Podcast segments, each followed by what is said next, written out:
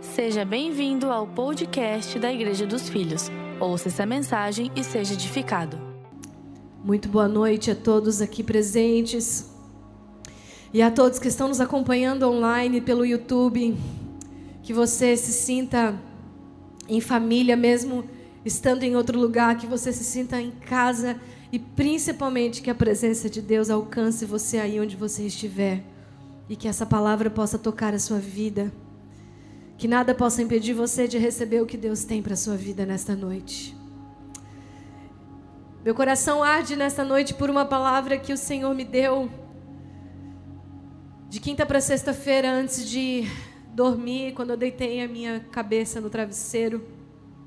Eu estava pronta para dormir e o Senhor me trouxe sete ensinamentos de uma passagem que eu tinha recém lido naquela semana e que a princípio não tinha me destacado nada diferente, mas naquela noite antes de dormir, o Senhor me trouxe como que um download, assim, sete ensinamentos dessa passagem.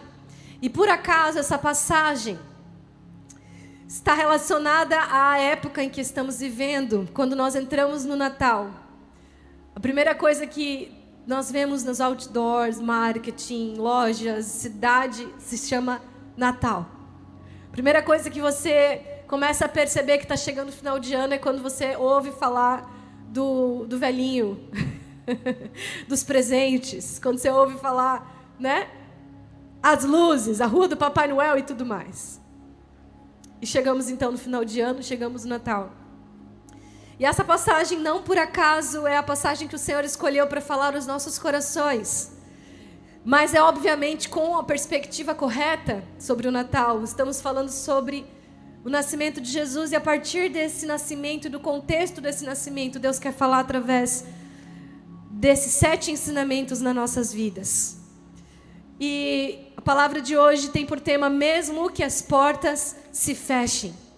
Mesmo que as portas se fechem, o que fazer quando o seu sim a Deus te leva a ouvir não no momento de maior dor da sua vida?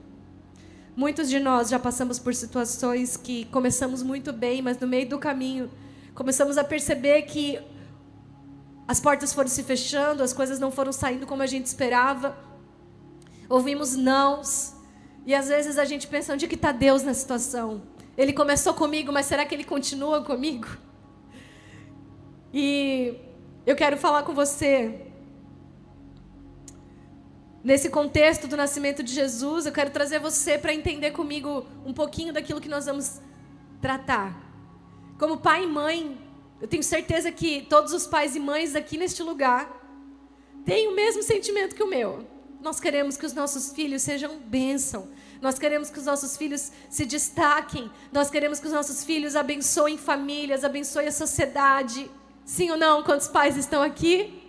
Nós queremos que os nossos filhos é, não necessariamente façam nada estrondoroso, mas que eles sejam pessoas que façam a diferença. Aonde eles estiverem, nosso desejo é que os nossos filhos brilhem. Da forma que for, aonde for, na profissão que for, amém?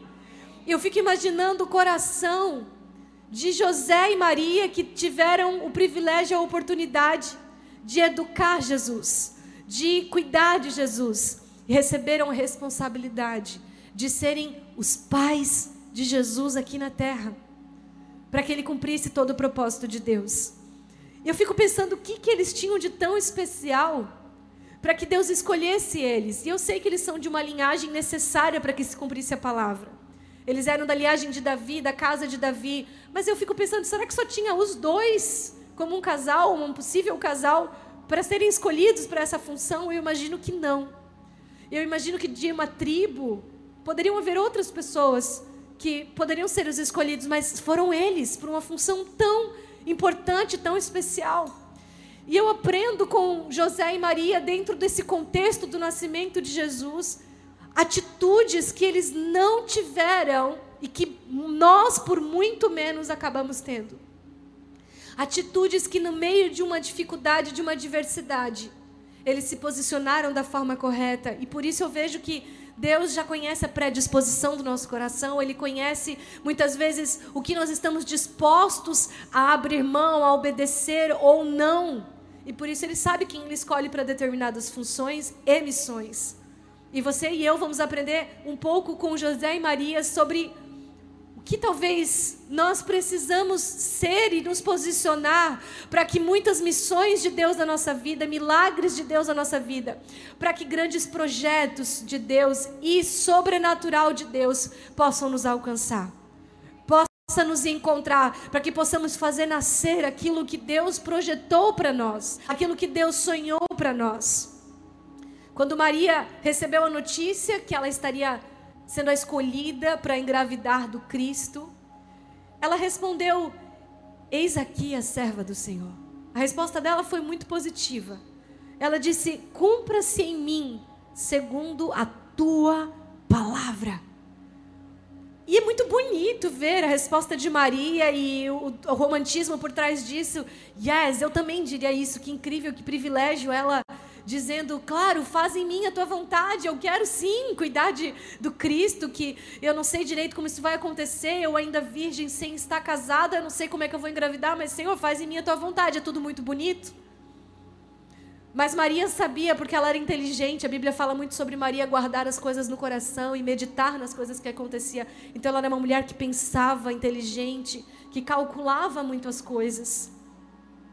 E Maria provavelmente tinha já muita noção do risco que ela estava correndo ao dizer sim.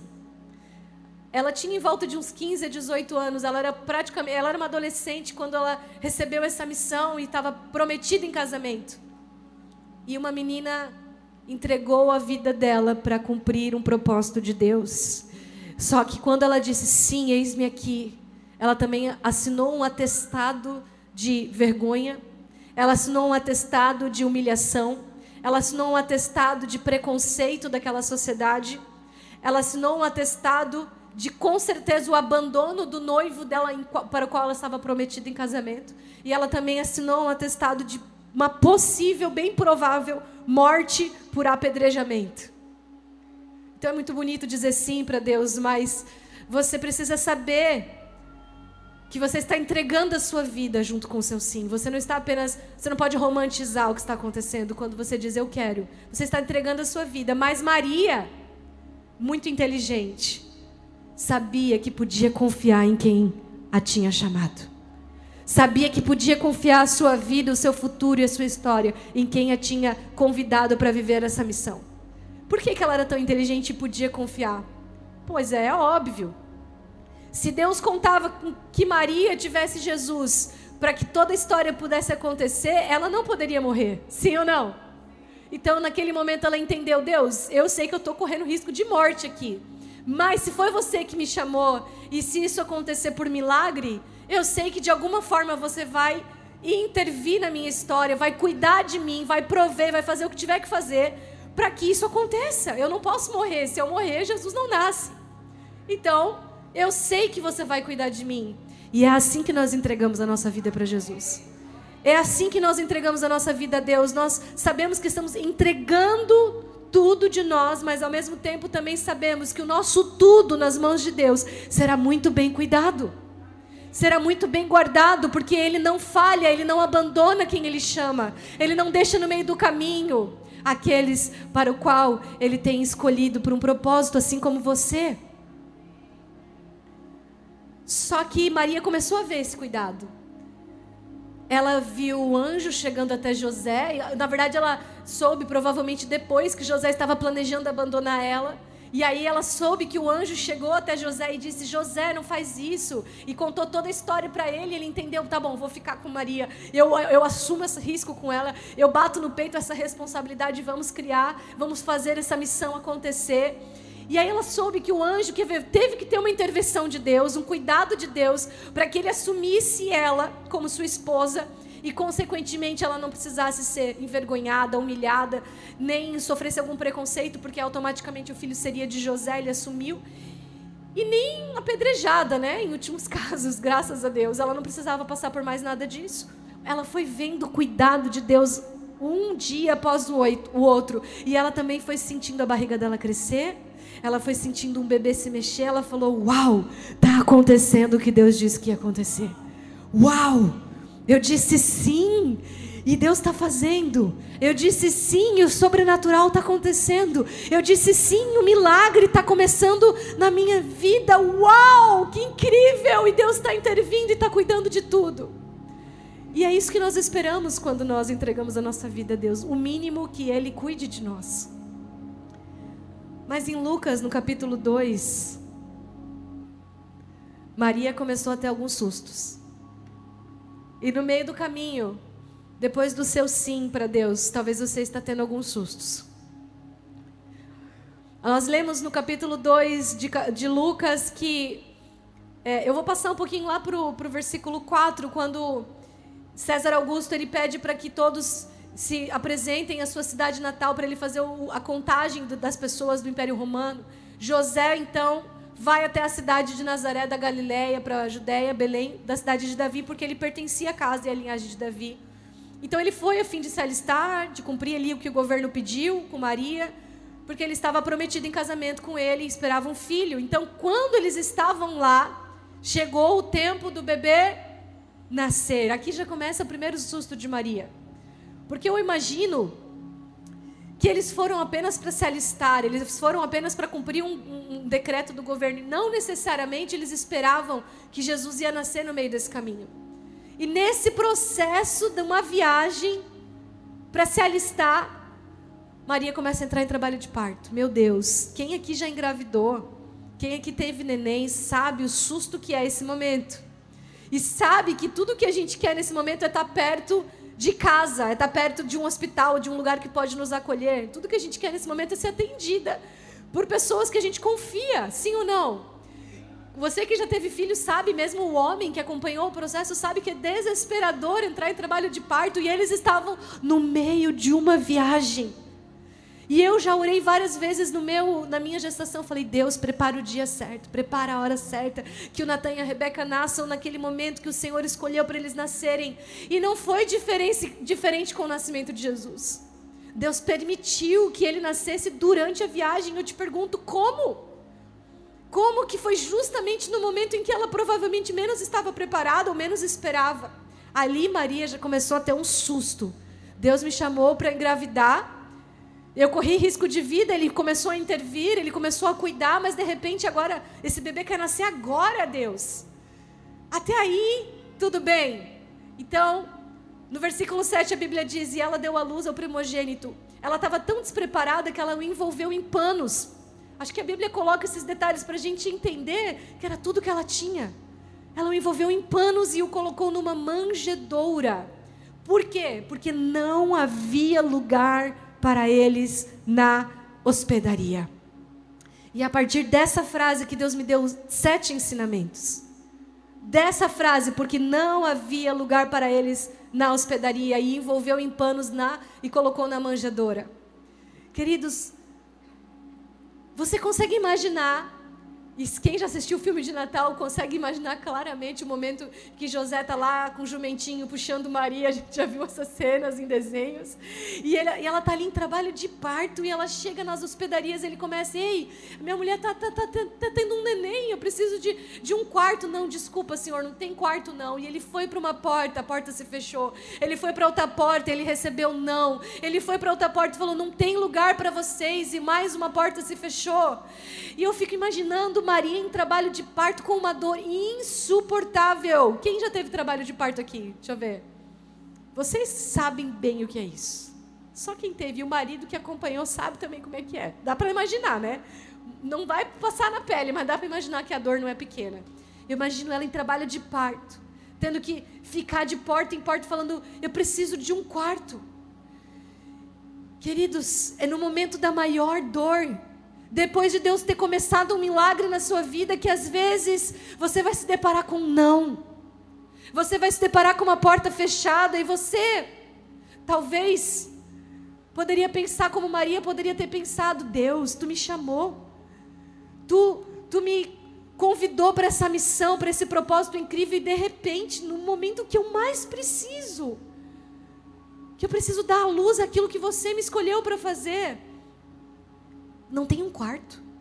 Você não preparou um quarto para mim, você deixou esse bebê começar a vir ao mundo agora, e justo agora você nem preparou um quarto, porque Deus podia ou não podia ter tocado no coração de alguém da hospedaria para guardar, por acaso, aquelas coincidências de Deus, um quarto reservado para ela? Podia ou não? Sim. Ele faz tantas coisas de coincidência para cuidar de nós. Isso para Deus era um detalhe. Mas, meu Deus, Maria chegou e não tinha um quarto para o filho que estava para nascer. E ela podia ter dito: Puxa, pai, eu te disse meu sim. Eu te dei minha vida, eu arrisquei tudo, eu arrisquei meu casamento, meu futuro, minha história, para poder ter esse filho, para glorificar o teu nome, para fazer a tua vontade. E depois de todo o meu sim, depois de toda a minha obediência, você não pode preparar um quarto para ele nascer. Maria podia ter naquele momento duvidado que Deus estava com ela que Deus estava cuidando dela, ela podia ter duvidado de que tudo aquilo ainda era um grande plano de Deus. Quantos estão aqui nessa noite? Vendo nascer algo grande de Deus na sua vida, mas de repente você se depara com adversidades, com portas fechadas, e por alguns minutos você começa a duvidar de que Deus está cuidando de você. Quantos estão aqui nesta noite, final de ano, duvidando de Deus, porque criaram expectativas ao longo do ano de que algumas coisas iriam acontecer, mas não aconteceram, e por causa disso você começou a deixar entrar dúvida no seu coração de que Deus ainda está cuidando de você, de que Deus está olhando para você. Quantas pessoas estão frustradas com Deus, porque apesar de todo o seu sim, apesar da obediência, apesar de ter se envolvido até mesmo com a igreja, quem sabe você foi generoso, ajudou muitas pessoas ao longo do ano. E mesmo assim você só recebeu não de lugares ou de pessoas que poderiam te ajudar, mas fecharam a porta para você. Ou você simplesmente está frustrado com você mesmo porque você não deu conta de fazer o que você queria ter feito. E você disse, Deus, por quê? Talvez você está pensando, como? Você começou um grande milagre na minha vida, mas eu estou precisando tanto que você abra essa porta, que você me ajude de ouvir um sim nesse momento, mas não está acontecendo aonde você está, e Deus quer te despertar para a verdade dele nessa noite e não a mentira que essas portas fechadas fizeram você acreditar. E a verdade é que ele não te abandonou. Ele não desistiu de você. Ele não te largou no meio do caminho, ele te chamou e apesar dos nãos, ele continua te sustentando. Preste atenção, os nãos e as portas fechadas da sua vida não significam que Deus não está cuidando de você, ou até mesmo que o seu sim e a sua obediência não estão valendo a pena. Não é porque as coisas não estão saindo como você gostaria que Deus ainda não vai completar um grande milagre na sua vida. Não é porque você teve adversidades que o que está nascendo de você não vem de Deus. Maria enfrentou algo difícil naquele momento, mas isso não significa que tudo que tinha acontecido até então não era de Deus. Não é porque você está tendo nãos e portas fechadas que Deus não está ainda fazendo acontecer grandes coisas na sua vida. Cuidado para não desistir. Justamente agora, daquilo que Deus começou a gerar dentro de você, só porque as portas estão se fechando. Diga para quem está do seu lado: cuidado para não desistir agora, só porque as portas estão se fechando. Nós aprendemos com essa história, esse segundo ensinamento que eu quero trazer para você. Não aumente o problema que você está vivendo, porque você está focando na porta fechada. Que agora eu quero te trazer uma outra perspectiva. Até agora eu estava te dizendo que era terrível o fato de Maria não ter um quarto. Mas por outro lado, Maria, e agora você sabe o final da história, né? Então é mais fácil para você entender que Maria não estava sendo abandonada. Maria não estava desamparada. Ela apenas não tinha um quarto. Às vezes nós temos um problema terrível de focar no problema de focar no não, de focar naquilo que não deu certo, de focar nas nossas frustrações e esquecemos de ver que nós apenas tivemos esse problema e essa situação, mas e todo o resto que Deus está fazendo? Mas e todo o milagre que Deus cuidou até aqui? Mas e toda a bondade e misericórdia de Deus na sua vida até esse momento, apesar do não, apesar da porta fechada? Nós sabemos que quando a gente está com dor na hora do parto, por exemplo, a gente nem consegue raciocinar muito direito. E quando a gente está com dor, o problema é maior do que deveria. Talvez se fosse só os dois, um casalzinho de viagem, não ter um quarto não seria tão ruim. Só que como ela estava com dor, ela estava em trabalho de parto, e essa situação se tornou algo muito difícil para eles. Cuidado para que você não seja enganado pela sua dor. Cuidado para que você não seja enganado por aquilo que está desafiando você, humilhando você, por aquilo que está fazendo você se sentir desamparado. Porque às vezes é a sua dor que está fazendo o problema se tornar, como diz, né? Tempestade em copo d'água. Ela apenas não tinha um quarto, mas Deus não tinha desistido. Deus não tinha abandonado. Maria poderia ter começado muito mal a maternidade dela. Olha o que ela poderia ter feito. Ela poderia ter começado reclamando. Jesus para nascer, Jesus para vir ao mundo, e ela poderia estar começando a reclamar: Deus, eu quero um quarto, porque eu não tenho um quarto. Ela podia começar a maternidade dela reclamando, ao invés de agradecer pelo privilégio de estar dando à luz a um milagre de Deus.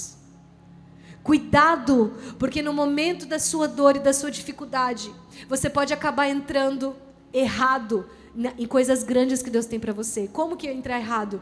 É quando eu começo a focar só o que não está dando certo, ao invés de ver todo o milagre que Deus ainda está fazendo na minha vida.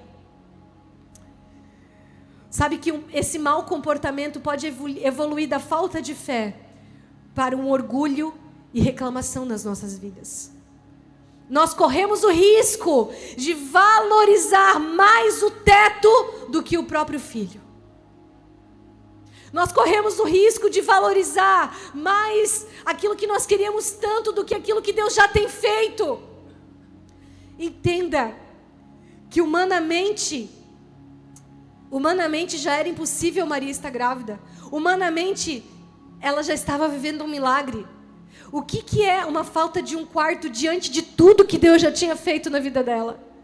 Você precisa começar a mudar sua perspectiva, perspectiva, o seu ponto de vista sobre as questões que não estão como você gostaria na sua vida. Maria podia ter reclamado da, da porta fechada do quarto. Mas na mesma noite em que ela recebeu muitos nãos, na mesma noite em que ela recebeu portas fechadas, Deus estava já mandando, já estava no caminho ouro, incenso e mirra. Enquanto você às vezes foca naquilo que não está dando certo, já está no seu caminho a provisão de Deus para te sustentar e te fazer vencer aquilo que hoje parece impossível. Queridos, calma que Deus ainda não acabou de completar o que Ele quer fazer na sua vida. O milagre de Deus ainda não está completo. Ele te chamou, ele te escolheu. Ele disse: Eu tenho grandes coisas para você, eu tenho sobrenatural para fazer na sua vida. Mas não é porque as portas se fecharam em algum momento que se encerrou. O milagre de Deus te escolheu. E quando Deus diz sim, não importa quantos nãos você ouviram, vai acontecer. Sabia que quando as portas talvez se fecham lá da hospedaria, de um lugar mais bonitinho, mais confortável, e você acaba tendo que dar a luz de uma coisa mais simples, num lugar mais simples, você tá, acaba tendo que dar a luz no meio de um monte de animais. Deus talvez está tratando, trabalhando no seu orgulho. A pastora está me chamando de orgulhosa, de orgulhoso. Não, eu estou dizendo que Ele está trabalhando no seu orgulho para que você não seja orgulhoso para que você não seja orgulhosa, porque Maria tinha um rei na barriga, literalmente. Maria tinha um rei na barriga, literalmente, e ela podia ter deixado isso subir para a cabeça dela. Deus tem grandes projetos para a sua vida e você pode deixar isso subir para a sua cabeça. Se Deus às vezes não der um não para você, você vai achar que é você que está fazendo algo incrível. Maria precisou entender que, apesar de todo o cuidado de Deus e provisão de Deus até aquele momento, era Ele ainda que ela precisava para que se cumprisse todas as coisas da vida dela. Maria precisou entender que Deus ainda estava cuidando dela. E ela podia ter deixado aquilo subir para a cabeça e dito assim: como assim? Um rei vai nascer de mim. Eu estou gerando filho de Deus. Eu estou gerando Salvador do mundo. Como assim ele não tem um quarto? Como assim ele não tem um lugar confortável para ficar? Isso é um absurdo. Eu, eu que não vou lá para aquela estrebaria absurda. Como assim? Ele vai nascer no meio de animais. Mas Deus está trabalhando no nosso orgulho. Deus está trabalhando no nosso ego para que a gente se torne mais simples, para que a gente se torne mais flexível e para que a gente se torne mais dependente, entendendo e confiando que Ele sabe o que Ele está fazendo.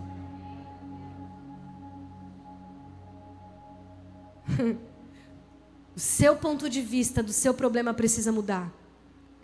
Porque José e Maria não tomaram esse, essa postura, eles tomaram a seguinte postura: a gente já entregou a nossa vida mesmo para isso. Lá atrás, a gente já abriu mão de tudo para que pudesse se cumprir a vontade de Deus nas nossas vidas. O que é uma manjedora comparado com o privilégio de gerar o Salvador do mundo? Muda o ponto de vista. Muda a ótica. O que antes, meu Deus, que absurdo, uma manjedora, agora é, ah, é só uma manjedora, eu estou gerando o Salvador do mundo. Quem está pegando? Quem está pegando? Muda a ótica do seu problema, comece a enxergar diferente e entenda que aquilo que está acontecendo na sua vida já é um milagre de Deus. Você já não podia engravidar, você já não devia ser quem você é. Entenda que, humanamente falando, você já é um milagre de Deus. Humanamente falando, você não devia dar certo. Humanamente falando, o seu negócio não tinha que ter acontecido. Humanamente falando, você talvez nem estaria vivo mais. Humanamente falando, já é um milagre, já é uma bênção. Toda a saúde, família e cuidado de Deus que você tem hoje na sua vida. O que é uma manjedora? O que é uma falta de hospedaria? Deus já tem feito tanto por nós. Deus já tem cuidado tanto de nós. Tudo bem, as frustrações doem às vezes, mas tenta olhar tudo que Ele já tem feito de milagre na sua vida. Quanto você mudou até aqui? Sabia que o maior milagre é a salvação do homem? Eu posso ver cego enxergar, eu posso ver mudo falar, eu posso ver paralítico andar, mas maior, o maior milagre é um coração transformado e rendido aos pés de Jesus. Quantos milagres Deus tem feito na sua vida? Quanto Deus tem te transformado? Olha a pessoa melhor que você é porque você conheceu a Jesus, porque você tem Jesus na sua vida. Humanamente falando, nós já somos um milagre. O que é uma porta fechada nesse processo? É só um detalhe de um trabalhar de Deus na nossa vida. O terceiro ensinamento que eu preciso compartilhar com você é que os nãos também são para o meu bem. Diga aleluia. Os nãos as portas fechadas também são para o seu bem. Isaías 55 diz: Os meus pensamentos são maiores do que os teus pensamentos, os meus caminhos são mais altos do que os teus caminhos. Você nem sempre vai entender o que está acontecendo, mas você sempre pode confiar que eu estou cuidando de você. Por que tinha que ser numa manjedora? Por que, que tinha que ser uma manjedora? Deus me deu três perspectivas sobre esse porquê. Porque os não são para o nosso bem. Tinha que ser numa manjedoura. A primeira perspectiva mais simples, na minha opinião, é que a estrela de Belém acompanhou três reis magos até o lugar onde Jesus tinha nascido. Imagina a estrela acompanhando os reis magos e parando em cima de uma hospedaria. Eles iriam chegar lá na hospedaria e dizer qual agora dessas famílias é a família que nasceu o rei dos judeus. Até eles acharem Jesus.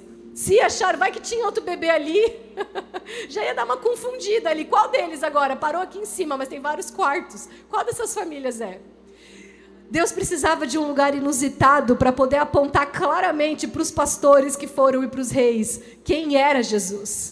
Quem era a família que estava gerando o Salvador do mundo? Tinha que ser um lugar diferente. O segundo motivo, que para mim muito importante, é que teria gerado um alvoroço naquele lugar. Você imagina você numa hospedaria, num hotel, num, num albergue, sei lá, um lugar assim que hospeda as pessoas, uma pousada. E aí começa a entrar lá na pousada três reis. três reis com toda essa a panca deles ficando bem na porta da pousada. Imagina três reis entrando cheios de pompa, com baitas presentes na mão, ouro, não era pouca coisa, irmão, era para chamar atenção mesmo.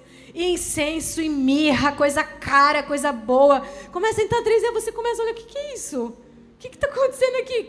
Quem que esses reis vieram ver?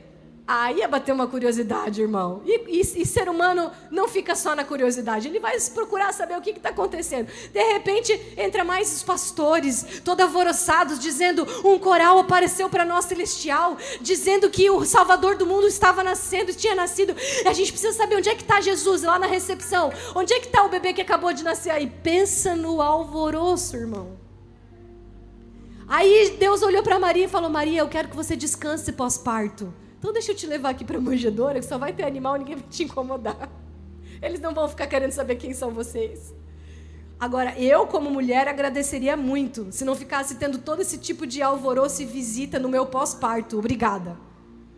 Foi muito melhor para Maria, irmão. Talvez na hora do não tem um quarto para você, ela se desesperou, mas depois que ela viu tudo que ia acontecer, ela não sabia que tava pastores vindo, que tinham reis a caminho, que ela ia receber toda, ela não sabia disso. Foi muito melhor para ela, num lugarzinho ali quietinha, isolada. Só aquelas visitas vêm, adora, vai embora e ela pode descansar. Com Jesus, fora que, fora que Jesus estava correndo risco de vida, ele era um bebê recém-nascido. E se todo mundo chegasse em cima, esse aqui é, é, é rei dos judeus, ele podia pegar vírus, bactéria. Imagina, irmãos, ele era um bebê. Deus estava protegendo aquela família. E sabe qual é o terceiro maior motivo para mim?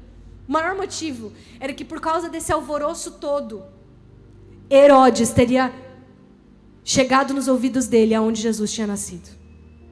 Herodes ficou Herodes, se você não conhece a história, soube dos três reis que o rei dos judeus estava nascendo, ele quis matar esse bebê. Como assim o rei está nascendo? Peraí, eu preciso matar esse rei, ele vai tirar meu trono. Ele se sentiu ameaçado. Ele começou a. chamou os, os sábios dele lá do, do reinado e falou: procura saber para mim aonde que está nascendo esse bebê. Chamou os reis magos de novo. Olha, por favor, me avisem aonde está nascendo, porque daí eu posso ir lá adorar também. Adorar que nada, ele queria matar. Agora tu imagina se fosse numa hospedaria, ia chegar rapidinho nos ouvidos de Herodes. Aonde que nasceu esse bebê que do nada apareceu três reis e os pastores lá? Ele ia saber, irmãos. Deus tem os seus porquês quando as portas se fecham. Deus está cuidando de você, irmão, até nos nãos. Deus está cuidando de você até nas decepções. Deus está cuidando de você até nas frustrações. Deus está cuidando de você até quando você pensa: cadê você, Deus? Meu papel e o seu papel é entender que se Ele te chamou, Ele está fazendo um milagre na sua vida. Ele não vai te abandonar no meio do caminho. Não importa quantas portas se fechem para você. Lembre disso. Maria recebeu muitos nãos, mas logo em seguida a provisão chegou na vida dela.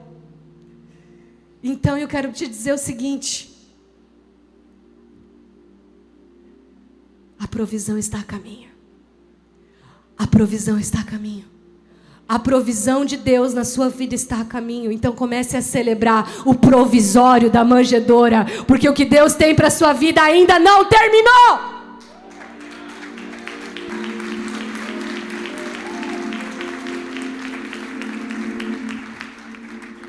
Deus não faz as coisas pela metade.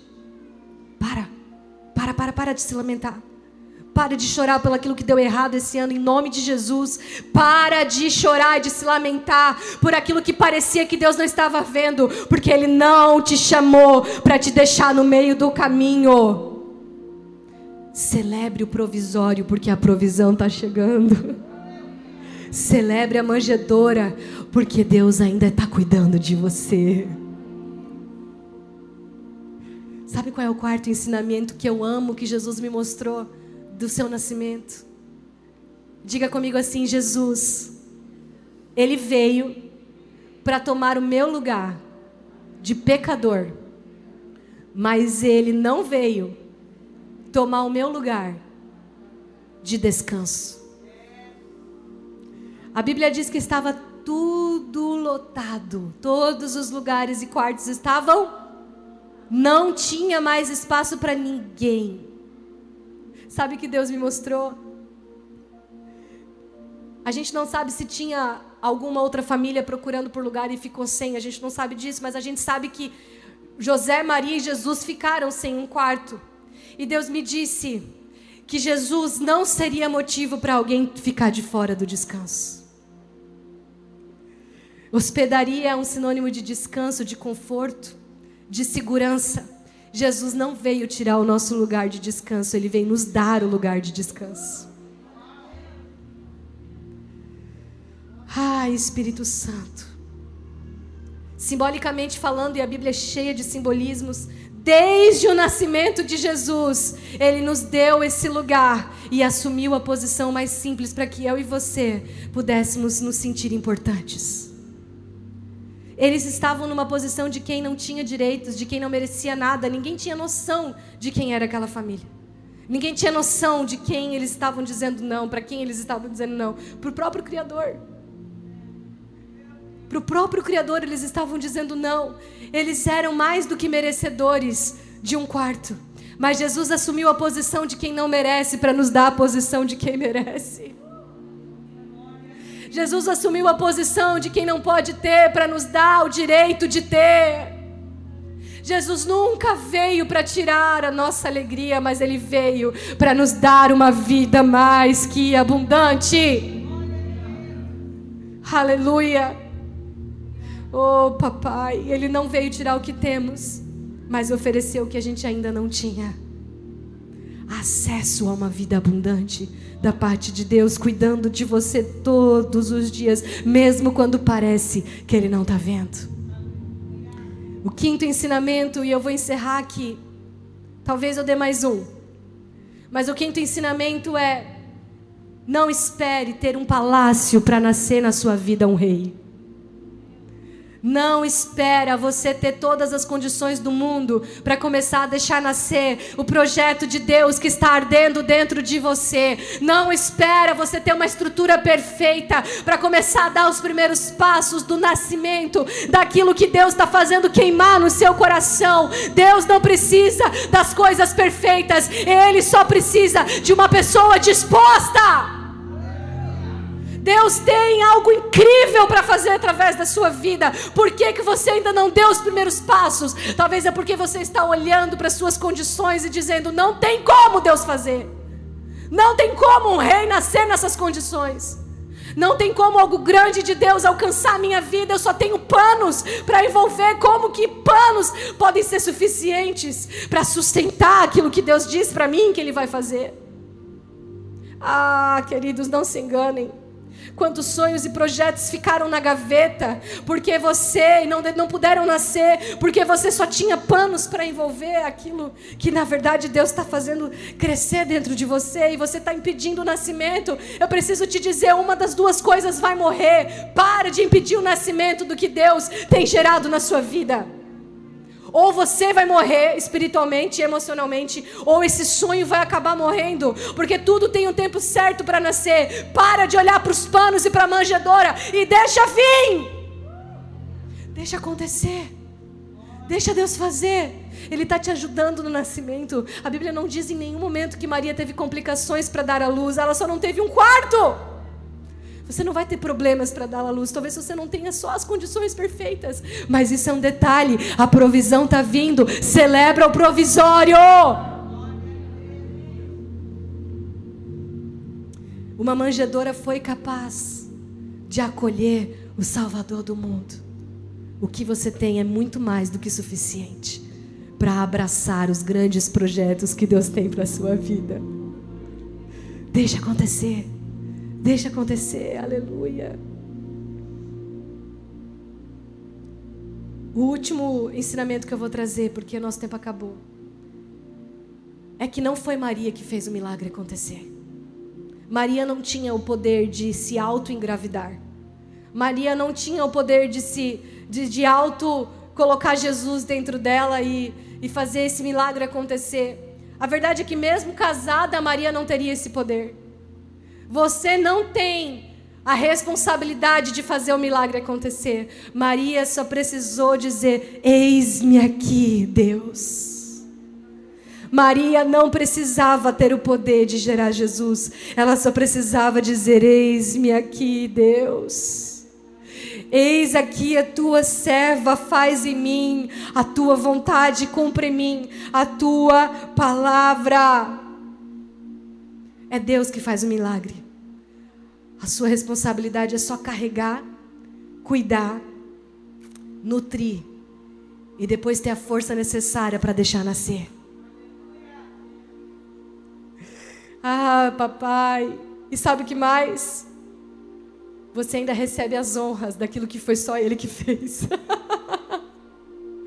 Porque é a Maria que recebeu todos os presentes e a pompa e os parabéns, mas na verdade quem fez o milagre foi Deus. Quando você coopera com o Espírito Santo na sua vida, você reconhece que tudo é Ele, por Ele, só nele, mas ainda você recebe os parabéns de lambuja. eu não fiz nada, eu não sei nada, eu não posso nada. Mas eu ainda digo, eu ainda ouço, nossa pastora, que palavra. Tudo ele. Tudo por ele. Eu só deitei a minha cabeça no travesseiro e recebi sete princípios, sete ensinamentos. Só. Estou disposta a passar para você, talvez na minha limitação. Eu espero que eu tenha permitido o Espírito Santo falar ao seu coração, porque na verdade é só Ele que pode fazer, é só Ele que pode convencer. Queridos, você não precisa saber tudo, você não precisa ser perfeito. Você não precisa se preocupar em como o impossível vai acontecer. Você só precisa dizer: Eis-me aqui, Pai. O impossível é dele. A disposição é sua. Fique ligado conosco. Em breve teremos mais conteúdos para abençoar a sua vida.